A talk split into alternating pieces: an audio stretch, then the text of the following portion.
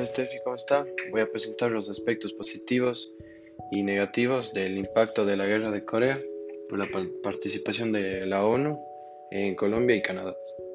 Eh, primero eh, voy a hablar sobre la participación colombiana y de sus aspectos positivos.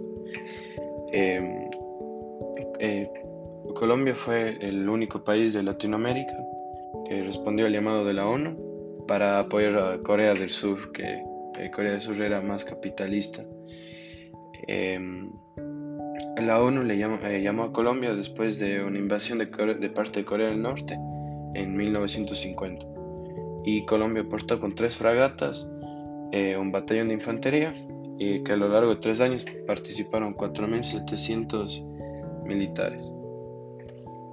Eh, también el presidente de ese entonces, que era el presidente Gómez, salió beneficiado y también las Fuerzas Armadas de Colombia.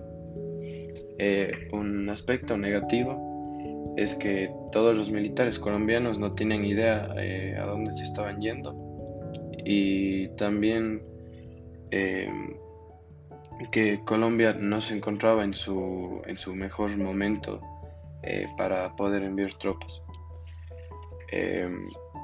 y la participación canadiense, podemos ver los aspectos positivos que su contacto oficial comenzó en 1947.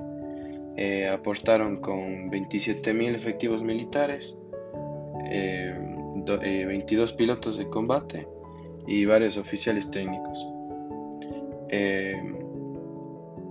y en el 27 de julio de 1953 se firmó un armisticio que puso fin a las hostilidades.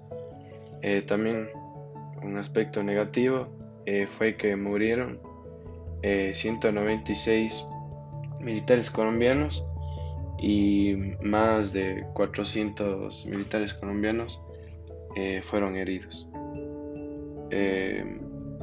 y bueno, eso, eso es todo. Te espero que le haya gustado.